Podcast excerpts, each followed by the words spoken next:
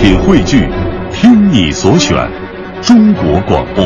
radio.dot.cn，。各大应用市场均可下载。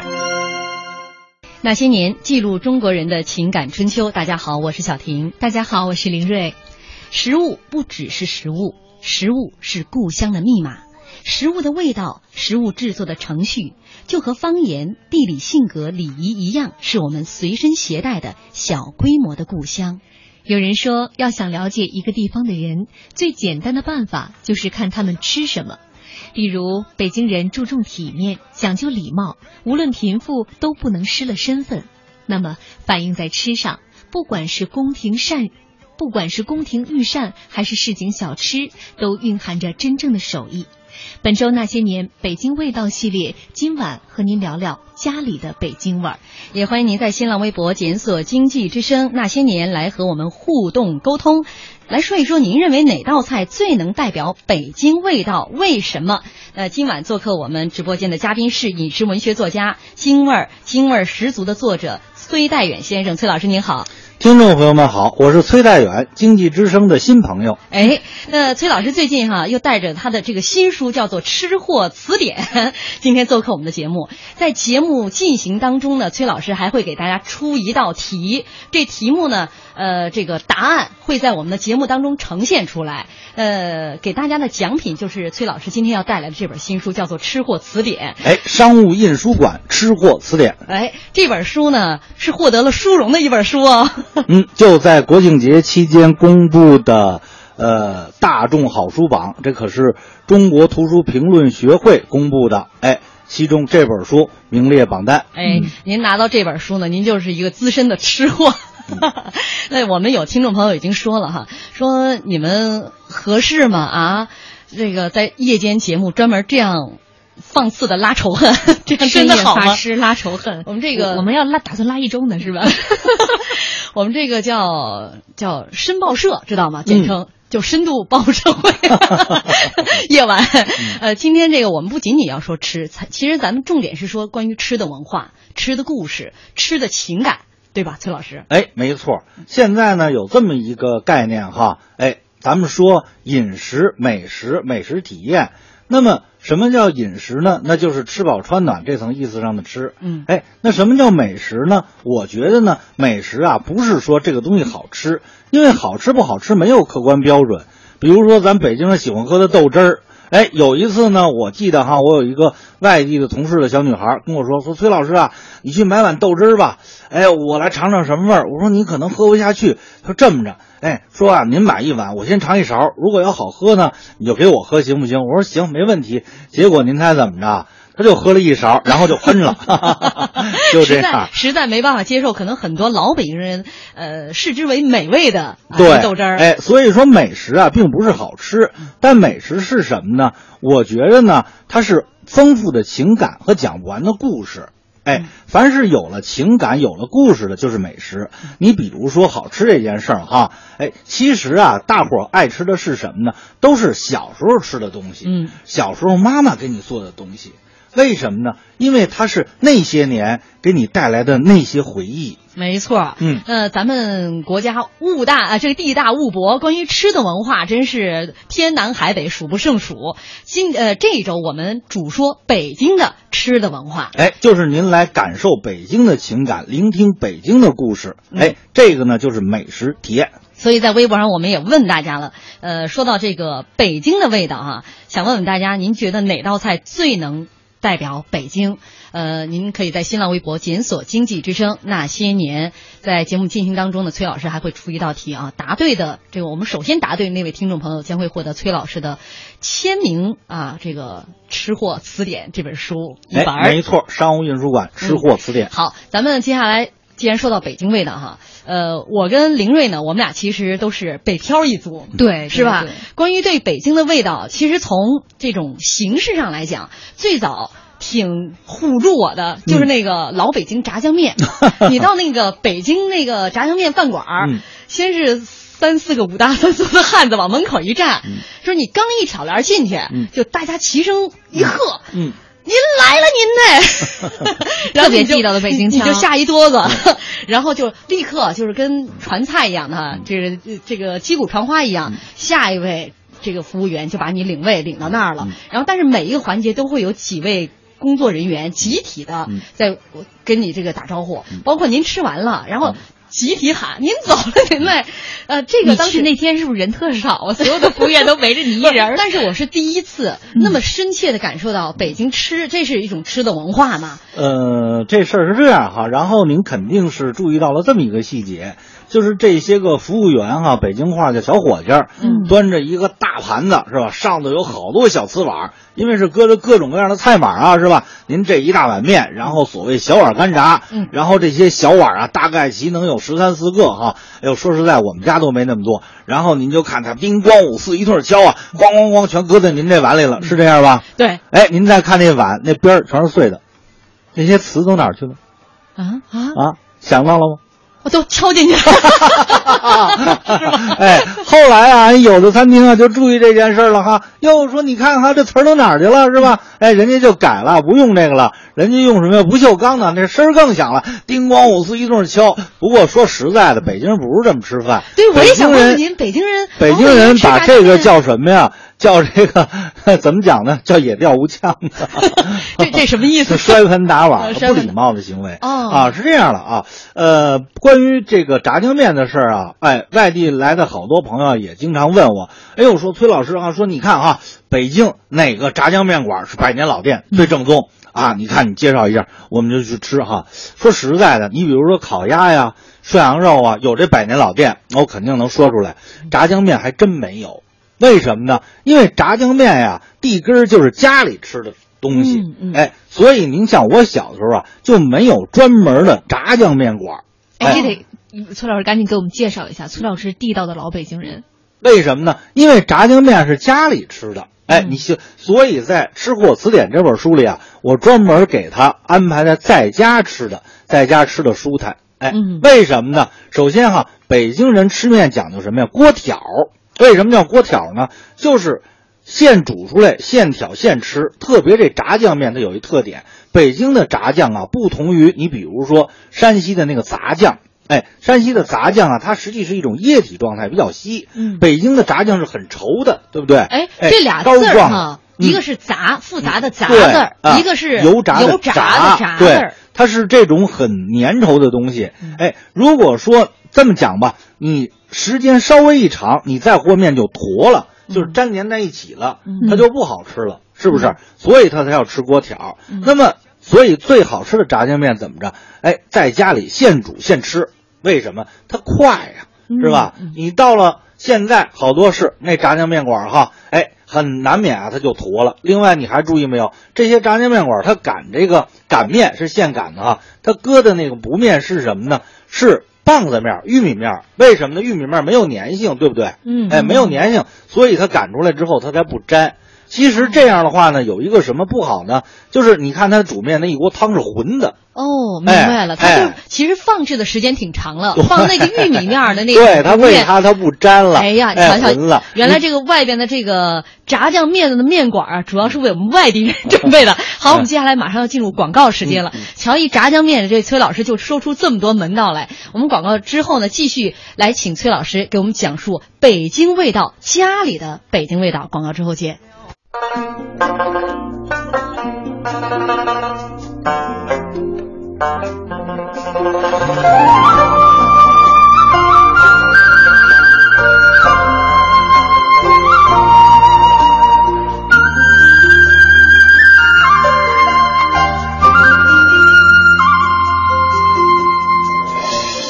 遍了南北。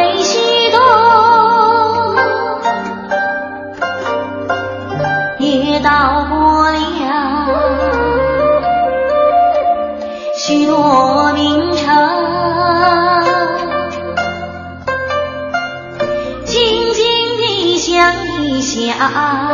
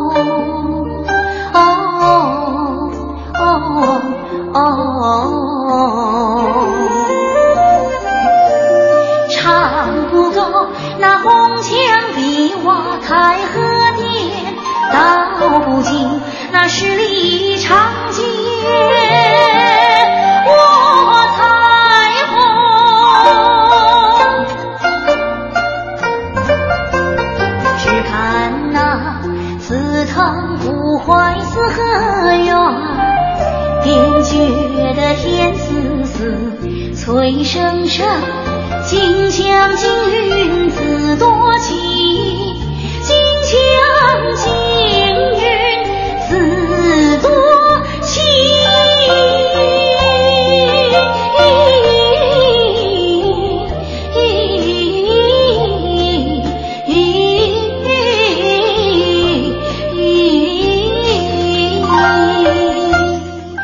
欢迎大家继续锁定中央人民广播电台经济之声正在为您直播的那些年。今天晚上呢，我们也是请到了《吃货词典》这本书的作者崔代远先生，和大家一起来聊一聊家里的北京味儿。也欢迎您在新浪微博检索“经济之声那些年”来和我们互动沟通，说说在您心目当中哪道菜最能够代表北京味道。我的记忆那些年说，北京最诱人的美食当属全聚德烤鸭，刚出炉的，配上山东的大葱条，顶峰香四十里啊！这个我们后两天会讲到啊。呃，还有还有朋友说，这个木木的爱情，总听别人说北京的煎饼果子到底长啥样啊？好吃吗？那是天津的，对吗？对吧？天津味啊。还有那朱彦波东来顺涮肉啊，我们也会在后面。为大家专门来介绍啊！今天咱们是说到这个家里的北京味儿。那我们刚才开场也说了嘛，这个在外边饭馆里边吃到的这个炸酱面，那都是给这个外来户 给我们这样准备的。那真正的老北京基本上都是在家里边来吃炸酱面，所以说它非常能够代表这个家里的北京味儿。对。哎，炸酱面呢是家里吃的，所以呢，它有家里的这种温馨，哎，家里的这种情谊。嗯，那刚才咱们说了一半哈，这个炸酱面没说完。嗯，呃，比如说它有那么多的这个菜码儿。哎，炸酱面啊，不光是面，而且呢有酱，而且呢有菜码儿，而且呢得蘸上醋啊，哎，就上辣包蒜来吃。所以呢，它就像一味完整的中药，它讲究君臣佐使。什么意思呢？就是说。呃，你一副汤药啊，它有君药，哎，臣药、佐药、使药，炸酱面也一样。这么说吧，光是一碗白面能不能吃？当然能，哎，没问题的。不过光是酱呢，它不能吃，是吧？谁光吃一碗咸酱啊？哎，所以面条是君，哎，这个酱呢是臣，哎，酱呢有很多种，比如说啊，最地道的炸酱面叫什么呀？肉丁儿的，哎，一般说小碗干炸，就是拿这个黄酱啊，黄豆的这种黄酱。之后呢，你拿那五花肉啊切成细丁儿，哎，之后呢要在这个搁油啊，然后炸这个酱。一般来说应该炸多长时间？传统工艺得炸两个小时以上。哦，哎，不过呢现在啊不用这么炸了，因为现在呢很多酱啊它已经是半成品了，炸上个十五分钟就可以。炸的时候最后放葱，哎，很多人啊不会炸酱，他这个葱啊先搁了，嗯，那么最后他炸出来以后呢，那个葱啊时间长了就发臭，它就不好吃了。那么最后呢，你比如说这酱已经炸过两个钟头了，你再放上葱，葱香四溢，哎，这样的话才好吃。您还可以啊往里搁甜面酱，为什么呢？黄酱啊是这种咸香口味的，甜面酱呢是这种甜鲜口味的。如果说你黄酱搁上一部分甜面酱，那它这个口味就更丰富。哦，哎，更复杂，能吃出好几层来。哎，对，哎，您说这太专业了。您看哈，要不然说中国的美食比外国的好吃呢？说这好吃的东西啊，哎，有很多种，比如说蛋糕啊、披萨呀，它好吃不好吃？当然好吃。不过呢，您吃到这儿跟吃到这儿啊，味儿是一样的，它没有层次感。哎，你比如说咱们的炸酱面呀，哎，你一口一个味儿，一口一个味儿，你细品，味儿又变了，它有无穷无尽的层次感。嗯嗯。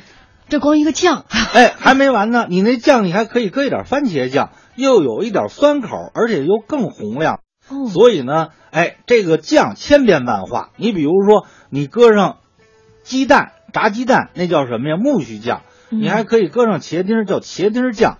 哎，你还可以搁上什么呀？虾皮儿，你做素炸酱。等等等等，还有什么胡萝卜酱啊、榛子酱啊、黄瓜酱啊，哎，这么说吧，光酱就能有几十种。哟，这就吃一炸酱面啊然后就有这几十种哎，酱。还是这个酱，哎，嗯听到这儿，我我就在想，嗯有多少听众现在拿一小本儿跟那儿记着。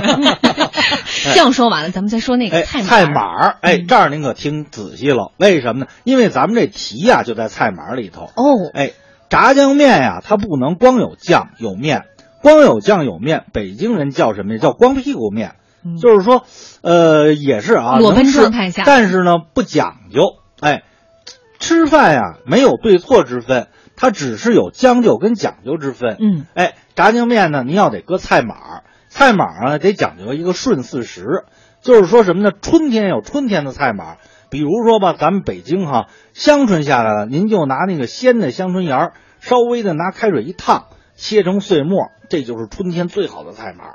夏天的黄瓜下来呀，您切成黄瓜丝儿，哎，等到小萝卜下来呀，您切成小萝卜丝儿，哎，冬天的时候，哎，用什么呀？就是那大白菜，北京人不是讲吃冬储大白菜吗？嗯拿这个白菜头，哎，切成丝，拿水一焯，这个就是冬天最好的菜码。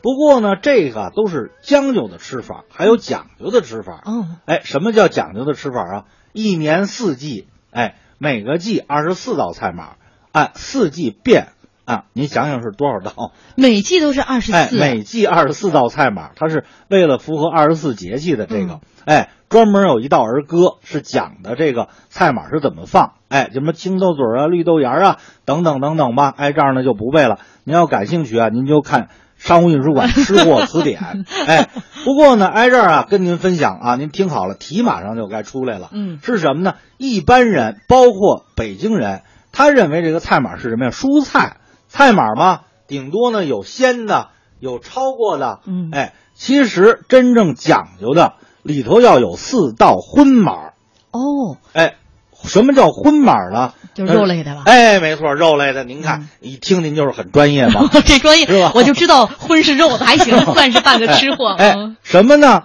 这四道荤码啊，分别是熏鸡丝、嗯熏肚丝，就是猪肚，哎，嗯熏肚丝，然后，啊，黄花鱼啊，哎，熏熟了以后撕成了那个小鱼片儿，哦，哎，还有火腿丝，记住了吗？熏鱼熏鸡丝、熏肚丝、熏鱼片儿、火腿丝，这叫四道荤码。啊，而且是四种动物。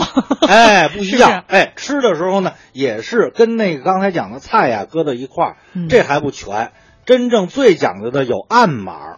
暗码，哎这听着跟江湖这个暗号似的。什么叫暗码呢？哎，就比如说吧，咱们就讲青豆嘴儿哈，就是拿这个青豆，您泡发了以后，它滋出来的小芽儿又没有完全的长成豆芽儿，这种状态呢叫什么呀？叫青豆嘴儿。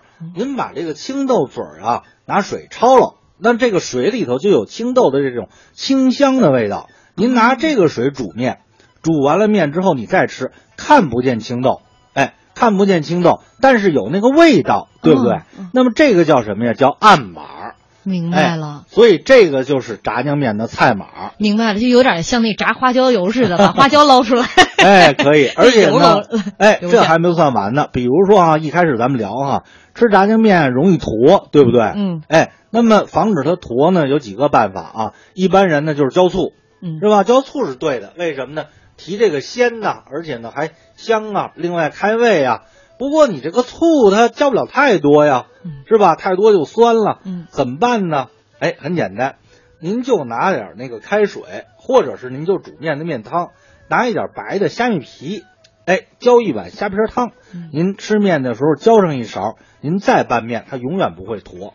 您瞧，今天还顺带着教您一招，对，而且相当接地气啊哎。呃，你说这个像老北京这炸酱面，说了这么多有说到的内容，嗯常常它都伴有一个诞生的故事或传说。嗯，呃这炸酱面有没有啊？哎，还真是有啊。为什么说北京人吃炸酱面呢？因为当时啊，这个努尔哈赤哎带八旗兵的时候啊，他就拿这个酱啊作为什么呀？军队的给养。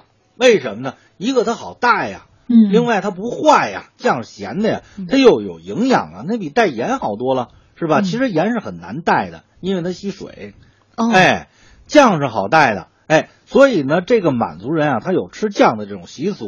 后来之后进了关以后得了天下了，清宫御膳呢也离不开酱。清宫御膳有所谓四大酱，就是什么呀？炒榛子酱、炒黄瓜酱，哎，炒胡萝卜酱啊，等等等等，一共是四种。哎，这样。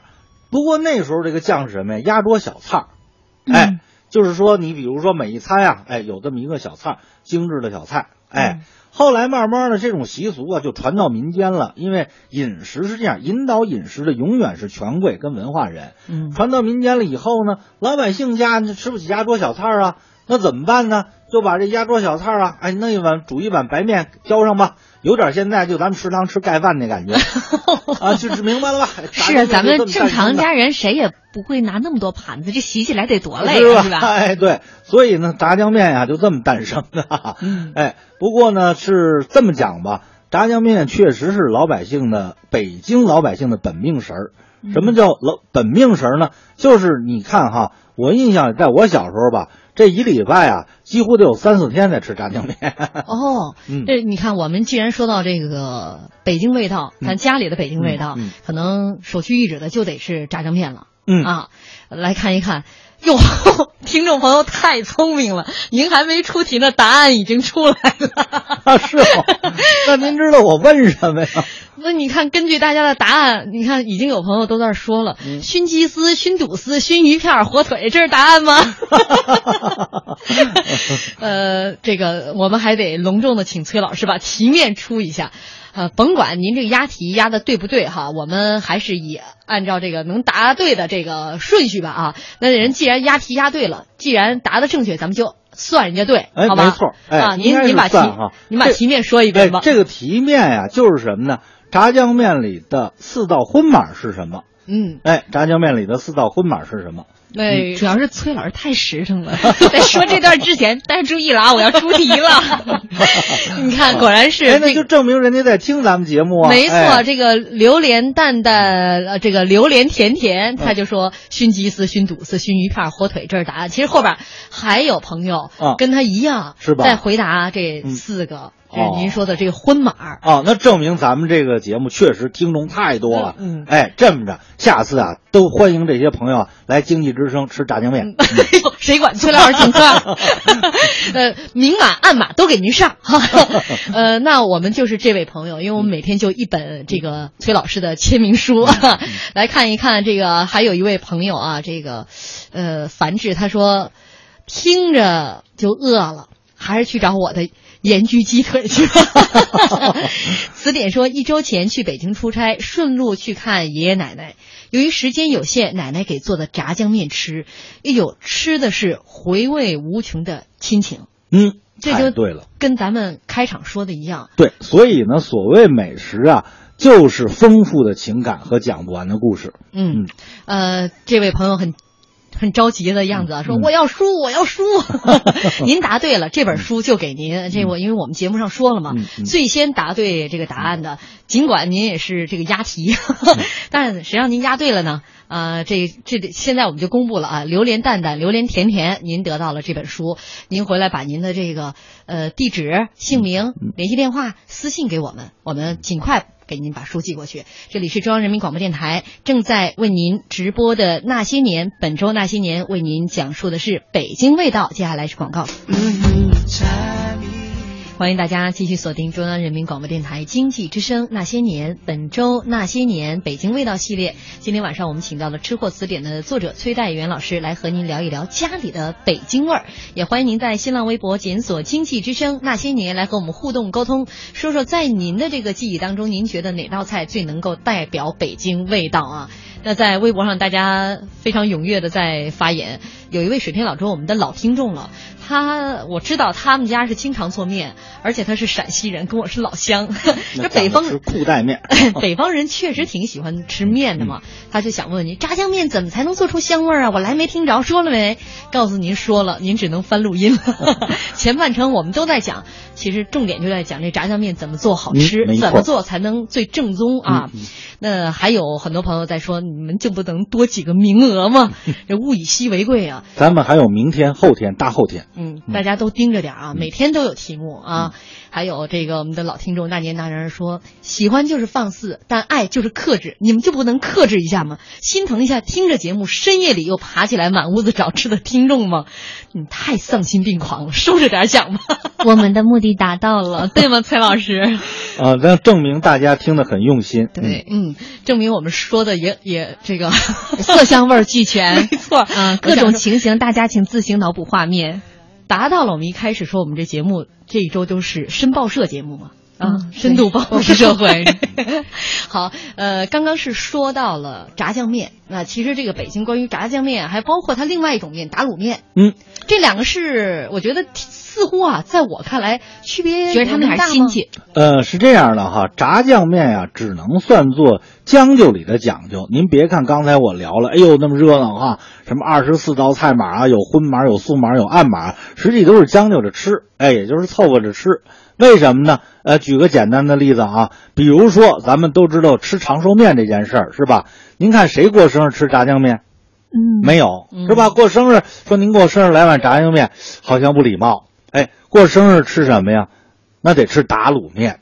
哎，真是哈！我嗯突然发现，这你到餐馆里边一说你过生日的，人家嘣就给你端来一碗面，哎但这碗面好像从来不是炸酱面。哎，对，嗯因为炸酱面是将就，哎嘿 打卤面才是讲究。哎，什么叫打卤面？首先，哎，这儿跟大家分享一下啊。嗯、您看哈，吃面条，刚才那位陕西朋友说了哈，这个浇头啊，全国各地说法不一样。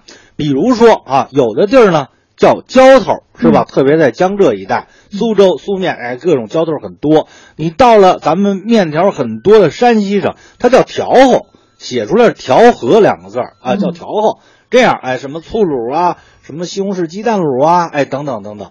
北京人叫什么呢？北京人是这样啊，除了炸酱以外，还有两种两大类，一个呢叫汆儿，哎，一个叫卤。它区别在哪儿呢？这么讲吧，不勾芡的叫汆儿，比如说可以有西红柿汆儿、茄子汆儿、黄瓜汆儿。勾了芡就变成卤了，西红柿卤、茄子卤、黄瓜卤，就是拿淀粉和稀了以后嗯浇在里头，它不是就油亮吗？而且粘稠哎，吃起来很滑润吗？嗯那种感觉吗？哎，不过打卤面不是这个意思。所谓打卤面，特指一种卤是什么呢？是拿那个五花肉啊，一定是猪五猪五花肉切成大片儿，然后要搁什么呀？花椒、大料等等各种十几味调料，要炖。哎，炖完了以后呢，这里头还要搁什么呢？搁木耳，搁香菇，搁玉兰片啊，也就是笋片儿。哎，然后还要搁什么呀？一种海产品叫石花菜。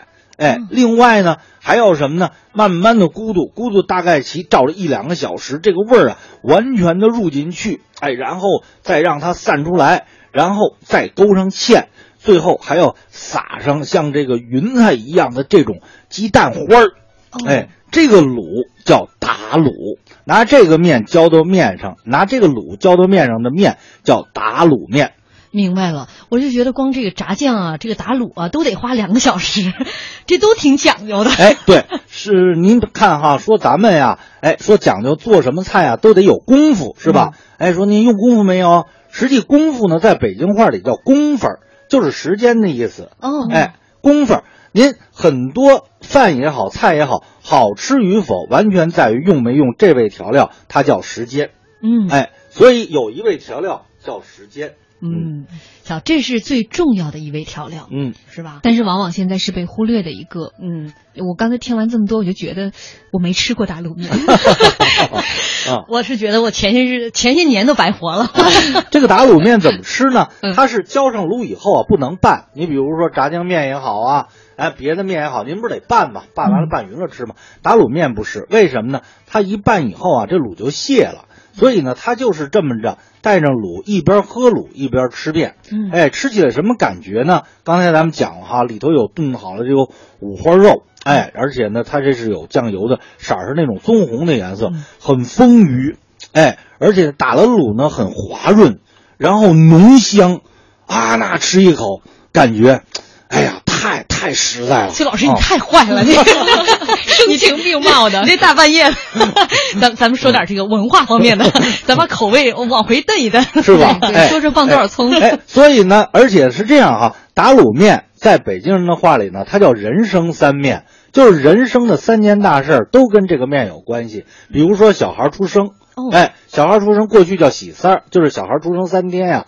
要进行洗礼啊。嗯那么现在没有这个仪式了，变成什么呀？办满月呀，哎，办满月吃面条吧，哎，预祝小孩这种健健康康的，是吧？长长寿，哎，那么什么面？打卤面。哦，过生日，这是人生当中的第一面第一面，对，过生日大家都知道，哎，长寿面什么打卤面，嗯还有过去老人办白事儿，哎，老人走了是吧？嗯哎，亲属们团聚在一块儿办白事儿，吃的面仍然是打卤面，所以呢，打卤面呢又是人生三面，它呢具有不同的意义。嗯任何一个美食，它都是跟文化紧密相关的。嗯啊没错，那这么说到这个打卤面，才是伴随这个真正老北京一生的面。没错，哎，特别是在您比如说像我小的时候哈，哎，吃打卤面它有一种仪式感，哎，它跟吃别的吃食都不一样。嗯比如说刚才讲了哈，过生日啊，是吧？哎，小孩出生啊，包括这种红白喜事儿啊，它有一种很浓烈的这种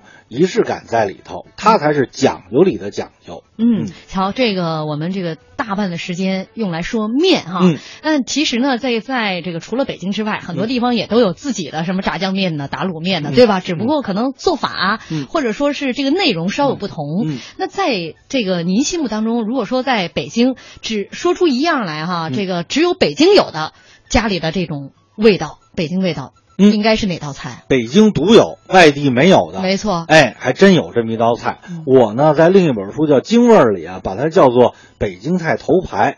它是什么呢？叫麻豆腐。麻豆腐，嗯这这我在那个老北京饭馆我吃过。哎，嗯那您跟大家分享分享。我 我也忘了，反正我就记着有花椒油。不，在关键是这个不能班门弄斧，必须得崔老师在讲，崔老师讲才是深度报复社会。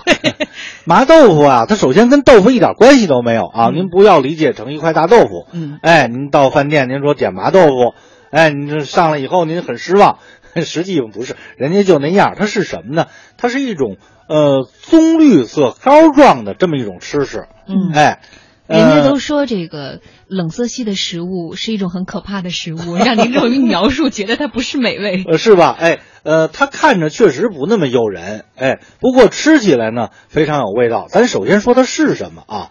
呃，这么讲吧，举一个不太恰当的例子哈，比如说黄豆，哎，泡发了以后，您磨出豆浆，哎，嗯这大家全国好像很多地儿都喝豆浆是吧？嗯哎，喝出来那个东西是豆浆，剩下那个东西是豆腐渣，也就到了。哎，那么绿豆，哎，您磨出那东西就是北京人喝的豆汁儿。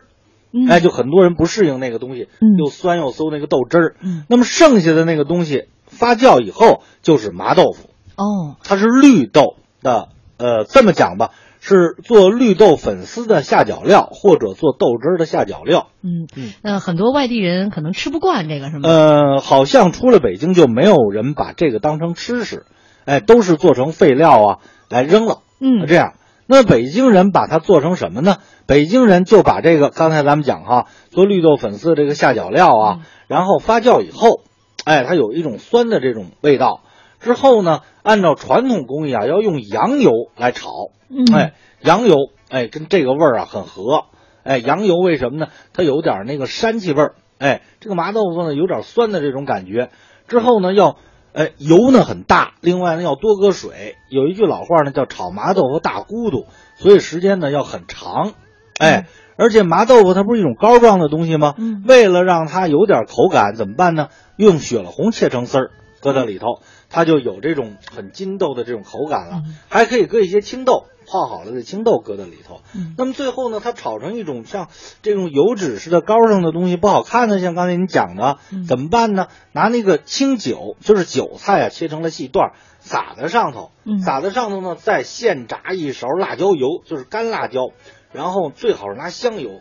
炸成这种喷香的辣椒油，然后浇到上头，你得呲啦一声，之后您再吃，哎呀，那就浓香四溢。嗯啊，而且这个麻豆腐最好的吃法是什么呢？就米饭，特别下饭啊。嗯，您说到这儿吧，我又钦佩又挺心疼嗯。创建这道菜的这人，嗯。也不知道是哪位创建的这个。哦。但您就说吧，这个它原材料是一个如此难以下咽的一个嗯下脚料，嗯，但是被无数次的试验，你想让他肯定拿各种油来炒啊，对最终才知道羊油嗯。来烹制它、嗯。最能合它这个味。对，然后又比如说您说那个韭菜段儿啊，哎是吧？嗯？雪里红啊对，还得拿这个辣椒油这么一、嗯。一泼，嗯。你说这么一道一道的，你别咂巴嘴儿，我我我现在受不了我现在。还在回味那个哦崔老师刚才那个擦 的一声，我觉得特过瘾。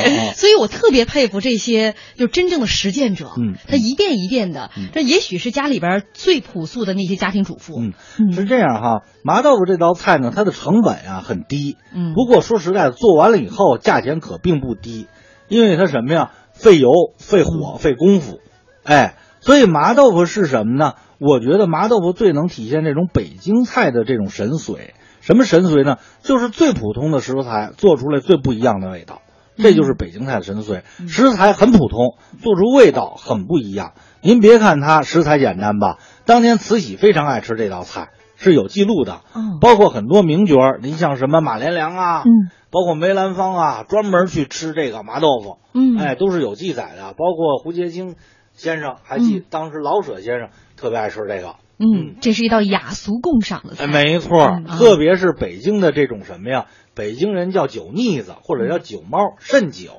就拿这个麻豆腐，它一小碟儿麻豆腐啊，能喝半天儿，喝二两酒。那它也不搅，就一点点咂摸它。哎，对，吧？就是咂摸这个味儿，它要让这个酒啊，哎，顺着它这个每一个细胞啊，都能够享受到这个酒的这个香味儿，然后在夕阳西下的时候啊，晃晃悠悠在胡同里头慢慢的走回家。嗯，我不知道我们这节目有没有报复了大家，但是崔老师您已经报复我了。刚才说的这个麻豆腐雅俗共赏哈，你看您列举的像慈禧那么爱吃，嗯我之前还想说吧，我说你看这下脚料不值钱，一定是穷人家才会才会想办法让他能够成为上为呃这个成为上到餐桌上的一道菜。嗯但现在一看雅俗共赏，这像慈禧也吃，马连良这大师也吃。据说马连良呃他们家、嗯他们家是有一位师傅是吧？做这道菜做的特别拿手。没。错。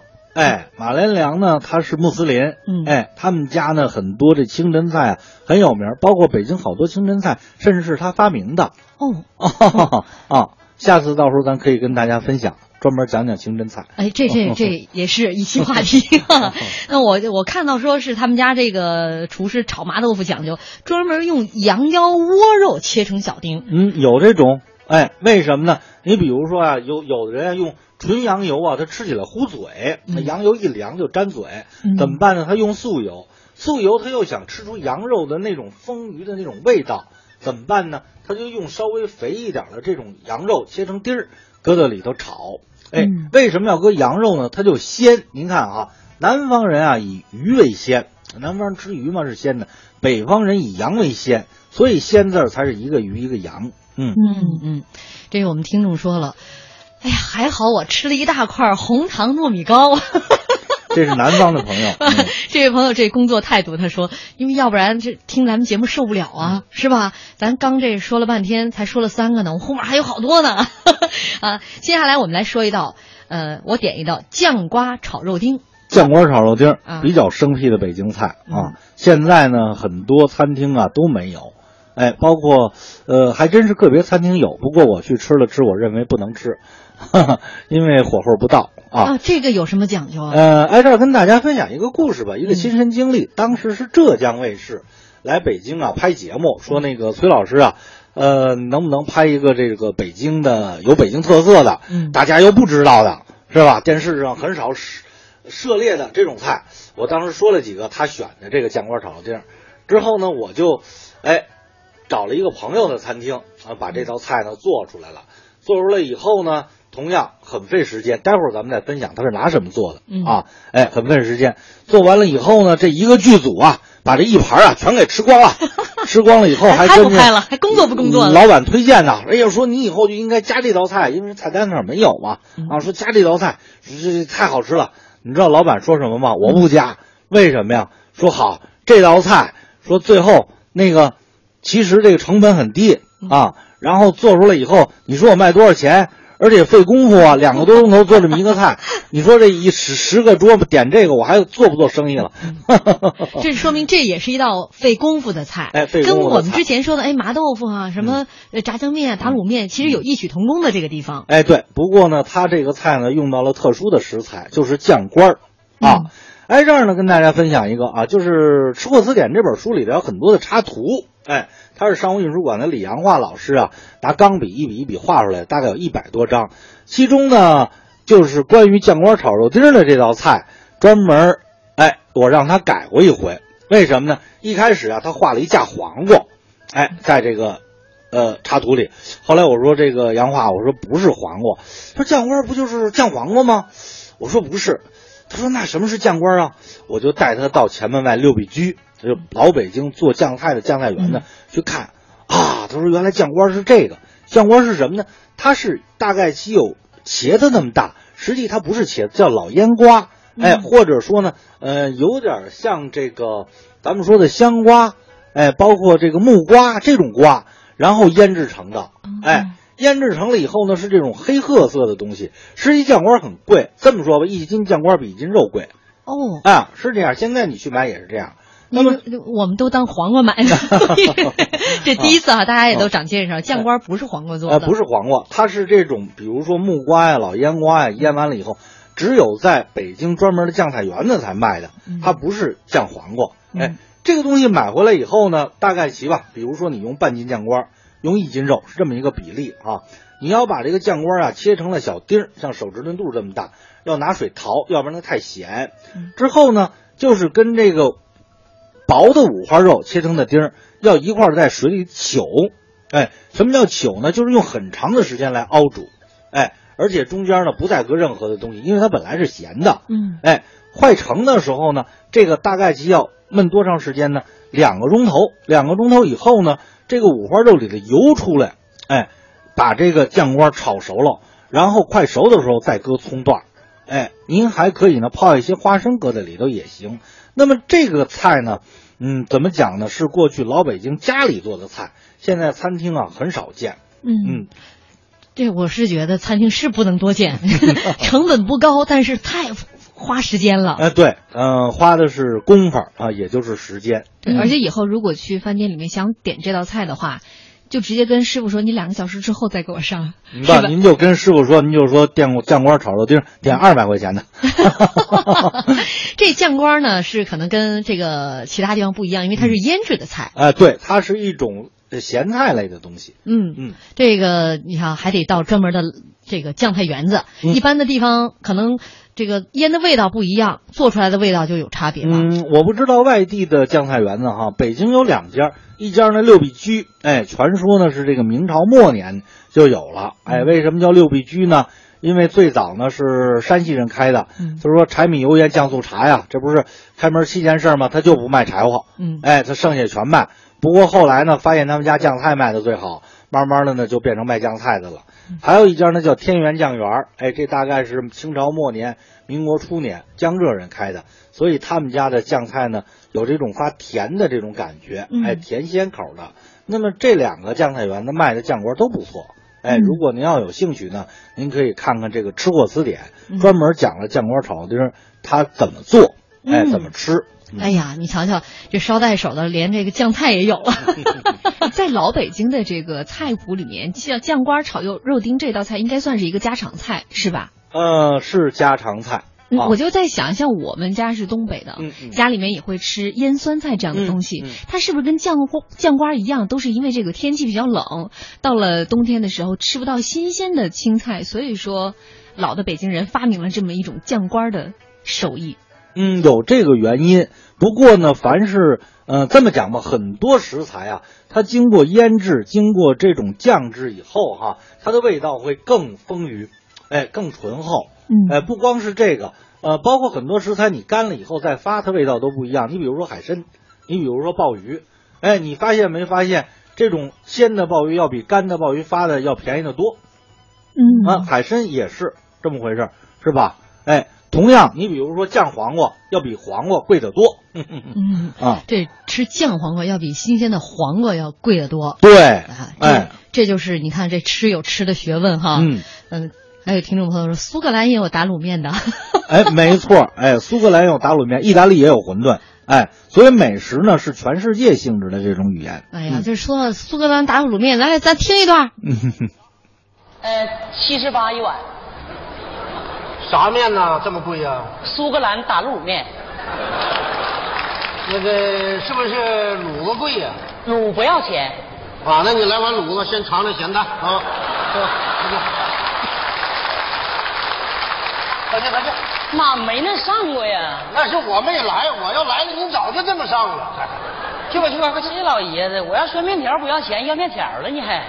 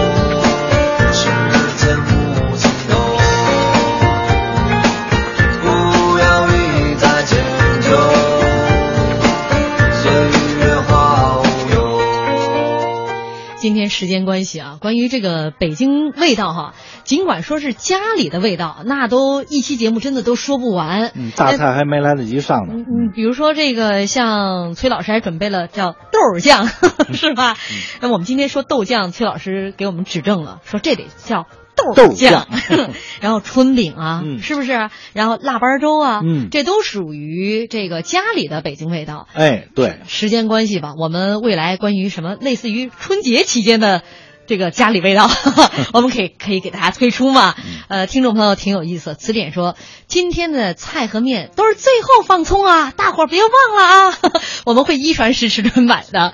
呃，心情呃，这位朋友说，从炸酱面。打卤面的卤听起，到麻豆腐浇辣椒油，真是恨不得爬起来做碗面。幸亏手里有零食，必须一边吃一边听，开胃的节目啊。呃，还有很多朋友在给我们留言哈。那我们说了，这个我们这一周啊都是北京味道。崔老师明天会给我们带来这个叫是什么饭馆里的北京味道北京菜。这样，大家也可以想想，来北京饭馆里边，您进了饭店里边吃的最好吃的一道这个。